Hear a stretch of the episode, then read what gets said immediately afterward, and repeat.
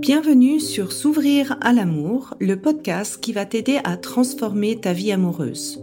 Je suis Sandy Kaufman, coach de vie certifié.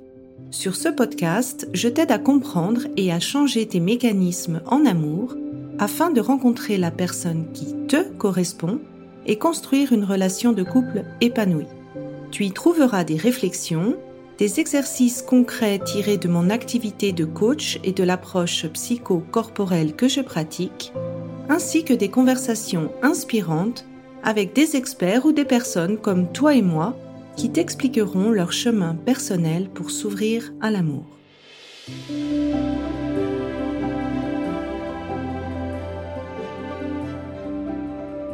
Tu écoutes l'épisode 41 de S'ouvrir à l'amour. Ai-je fait le deuil de mon ancienne relation? Alors cet épisode marque le début d'un trio où je vais un petit peu plus approfondir le thème de la rupture.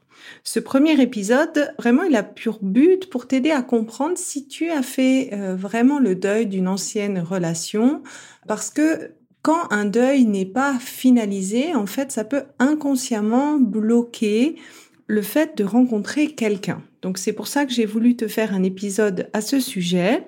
L'épisode 42 va être sur comment faire le deuil et l'épisode 43, je vais parler en fait ben, de cette pression qu'on peut avoir euh, quand on se retrouve célibataire.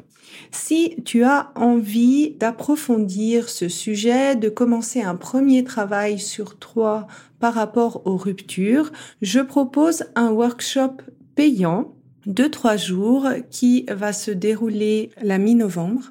Je te mets le lien avec les informations dans les notes de cet épisode.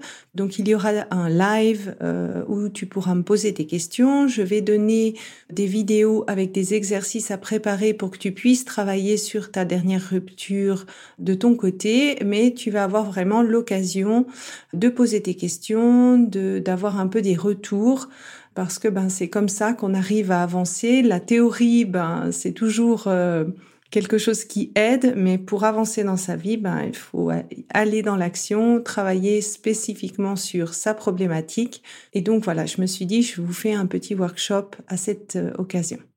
Alors, comment savoir en fait si tu as vraiment fait le deuil de ta relation? Tu penses de temps en temps à ton ex et tu te demandes en fait, mais est-ce que j'ai fait le deuil? Est-ce que ça me bloque ou est-ce que ça me bloque pas? Alors je dirais que pour moi, il y a plusieurs indicateurs. Je vais te dire un petit peu euh, une liste qui est euh, non exhaustive, mais je pense que c'est les principaux euh, critères qui te permettent de voir si tu as fait le deuil de cette relation ou pas. Alors le premier élément, c'est le fait de ne plus avoir ces raz-de-marée émotionnels.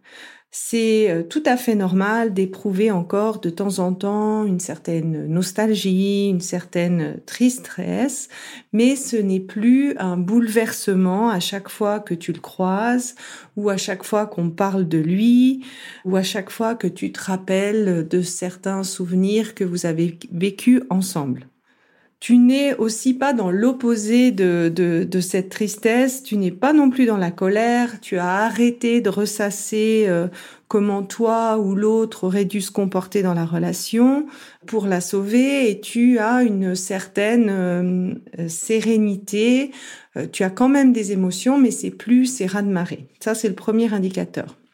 Le deuxième, c'est le fait de ne plus attendre de ces nouvelles tu ne penses plus systématiquement à lui et tu n'as plus cet espoir en fait qu'il te contacte et tu n'as plus le besoin d'avoir euh, de ses nouvelles de manière euh, directe ou indirecte. Le troisième, c'est que tu arrêtes de te renseigner sur son statut amoureux. Alors que ce soit par le biais d'amis interposés ou bien via les réseaux sociaux, tu n'es plus dans cette recherche en fait de savoir s'il s'est remis en couple ou comment va son couple actuel. Le quatrième critère, c'est de finalement juger ton ancienne relation un petit peu plus objectivement. C'est-à-dire que tu arrêtes peut-être de voir euh, cette relation comme étant toute rose ou toute noire et tu arrives à voir les bons côtés comme les mauvais côtés mais avec un certain détachement. C'est un petit peu ce que je dis tout le temps. Tu as tiré les leçons de la rupture et tu es prête à mettre en place ces changements pour ta prochaine relation. Tu n'es plus dans l'idéalisation, alors idéalisation négative ou positive de cette relation. Un autre critère, c'est que tu arrives à te réjouir du bonheur des autres. Pour l'avoir vécu moi-même, euh, quand tu viens fraîchement euh, de rompre et que tu vois en face de toi un couple roucoulé de bonheur, euh, ou euh, quand tu vois les autres euh, bah, qui annoncent euh, qu'ils vont se marier ou qu'ils vont avoir des enfants, ça peut être quelque chose de difficile à vivre. Et euh, ben, tu es humain, euh, moi je, je, suis humaine aussi, j'avoue que c'était, j'ai eu souvent en fait ce, ce, genre de réaction au départ, mais quand tu as passé le cap de la rupture, que tu as compris en fait pourquoi cette relation s'est arrêtée, bah tu n'es pas en, en réaction et tu arrives vraiment à te réjouir pour cette personne sans lui transmettre euh, non plus une vision négative de l'amour ou sans lui transmettre une certaine méfiance.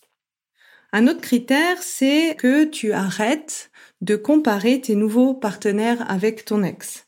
Tu découvres tes nouveaux partenaires pour ce qu'ils sont et pas en fonction des différences qu'ils ont ou qu'ils n'ont pas par rapport à ton ex. Et je dirais et je rajouterais que tu donnes une vraie chance à tes partenaires euh, potentiels et tu n'éprouves pas non plus ce besoin de constamment parler de cette ancienne relation avec ton ex. C'est fait partie de ton passé, que tu l'évoques brièvement euh, quand la personne te demande un petit peu les relations que tu as eues. Bien sûr, ça, ça fait partie du d'un échange normal, mais c'est pas un sujet récurrent que tu discutes avec ton nouveau partenaire. Un autre critère, c'est que tu te sens vraiment prête à entamer une nouvelle relation. Tu cherches plus à récupérer ton ex, euh, tu te surprends en fait d'avoir envie à nouveau d'être avec quelqu'un et puis tu te sens prête à nouveau à t'ouvrir à l'amour euh, et à ouvrir ton cœur. Un autre critère, c'est que tu acceptes qu'il soit en couple. Tu l'acceptes vraiment sereinement parce que tu sais pourquoi votre relation s'est arrêtée et n'a pas marché. Une autre chose, c'est dans la manière dont se changent les scénarios amoureux que tu vis après cette relation. Et c'est ce que moi j'appelle des relations choc. Donc tu peux avoir une relation choc positive c'est dans le cas de figure où tu as eu une rupture avec une relation qui s'est plutôt bien passée et euh, finalement en fait tu es toujours dans l'idéalisation de cette relation, elle était vraiment très bien, etc. Et, finalement les relations suivantes n'ont aucune chance par rapport à la relation que tu as vécue parce que tu as toujours cet idéal dans la tête qui n'est pas forcément une réalité et ça, tu peux le voir assez facilement si jusqu'au moment où tu as eu cette relation, comment se sont passées les relations d'après Est-ce que tu as enchaîné, par exemple, que des petites relations courtes ou euh, finalement il y a un début de relation et avec le temps, soit toi, soit l'autre, réaliser que bah, ça va pas aller plus loin. Si tu remarques ça en fait dans ton historique de relation après cette rupture et que tu sais que cette relation, tu as tendance à l'idéaliser de manière positive, ça, ça peut être un indicateur. L'inverse également peut se passer.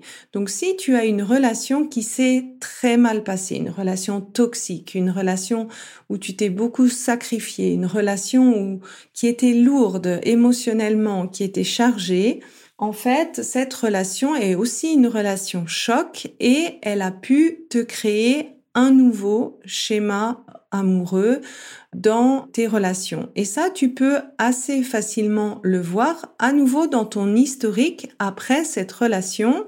Si par exemple, avant cette relation, bah, tu avais des, relations qui ont pas forcément euh, toujours euh, marché ou tu es arrêté, mais que les rapports euh, entre les partenaires étaient équilibrés, il y avait d'autres raisons qui ont fait que vous vous êtes séparés et que suite à cette rupture-là, les choses se sont comme empirées, où tu as l'impression de rencontrer plus que des personnes plus en plus toxiques ou, ou d'aller dans des relations un petit peu plus dans le rapport de force.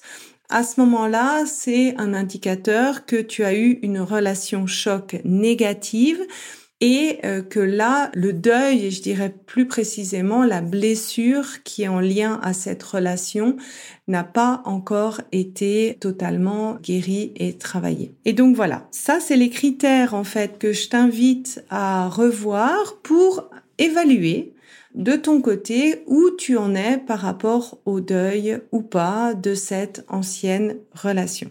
Et donc dans l'épisode 42, je vais te donner les premières clés pour arriver à faire le deuil de cette relation et à tourner la page pour pouvoir t'ouvrir à nouveau à l'amour.